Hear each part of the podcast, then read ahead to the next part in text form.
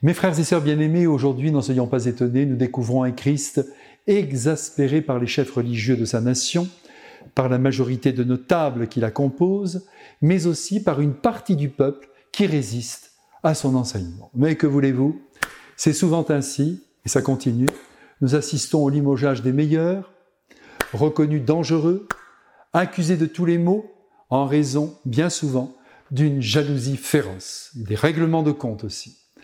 Il est vrai que Jésus touche à ce qu'il y a de plus sacré, le sabbat en tête, et qu'il met en lumière, sans ménagement, à travers ses prédications, l'hypocrisie des bien-pensants et des défenseurs de la loi, harnachés à tous les interdits qui viennent compliquer les consciences humaines, alors qu'il est venu sur la terre pour les libérer d'une loi exténuante.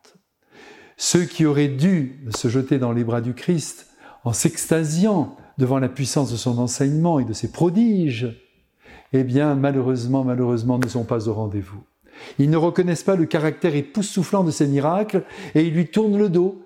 Et ce sont les pécheurs publics, les sans-loi, les rejetés, les prostituées, les publicains qui l'écoutent bouche bée et qui se convertissent. C'est incroyable. Après sa mort et sa résurrection, dès le début de l'aventure chrétienne, nous assistons au même phénomène. C'est le rejet des apôtres, de Saint Paul, de ses compagnons. Dernièrement, j'ai relu in extenso tout le livre des actes des apôtres et comme jamais, j'ai repris conscience des épreuves qu'ils ont traversées, de la mise en danger continuelle de leur vie, et cela pour que l'Évangile arrive jusqu'à nous. Et ils ont réussi leur coup, mais à quel prix? Au prix de leur vie. En ce qui nous concerne, car il faut en venir à notre propre vie, il faut bien reconnaître que nous cherchons le plus souvent à ne pas faire de vagues. Nos interventions sont toujours mesurées par la prudence et par la volonté de ne pas créer de tension. Est-ce la bonne voie? Je ne saurais répondre. Mais en tout cas, ce que l'on peut dire, c'est que ce ne fut pas la voie du Christ, ni celle de ses amis les apôtres. Ils ont tous dit ouvertement ce qu'ils pensaient, que ce soit au peuple comme aux autorités civiles ou religieuses. Évidemment, il ne s'agit pas d'être des va-t-en-guerre. Ne nous trompons pas de combat. Ce n'est pas d'abord dans le champ des idées que les apôtres ont combattu, mais dans celui de la foi.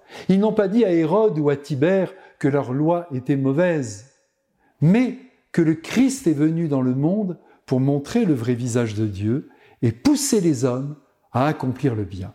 Voilà, résumé, notre combat, celui qui nous attend. C'est Jésus qu'il faut donner au monde, car quand il est reçu, quand sa sagesse évangélique est entendue et mise en œuvre, tout se met en ordre dans une vie, dans la vie et en ricochet dans le monde. Mes frères, la foi dans le Christ, l'ouverture du cœur à son amour, voilà ce qui doit nous préoccuper. Le faire découvrir, le faire aimer à travers nos paroles, nos actes, notre seule présence, à travers aussi la démesure de notre amour. C'est la mission de tous les baptisés. Certes, il y aura des résistances, il y a toujours des résistances, surtout chez les hommes de pouvoir ou chez les amoureux de l'argent qui ne veulent pas être dérangés dans leur égoïsme, mais vous verrez aussi se lever comme au temps du Christ les jugés indignes, les immoraux, les enfants prodigues, les bons larrons, les femmes adultères, vous les verrez bouger les paramètres de leur vie, à condition bien sûr qu'on les rencontre, qu'on les défende, qu'on leur témoigne de l'estime. Jésus, ne l'oubliez jamais, est venu sauver ce qui est perdu. Il n'est pas venu récompenser les justes. C'est comme ça. Et il m'a dit de vous embrasser tous et de vous bénir. Amen. Bon carême.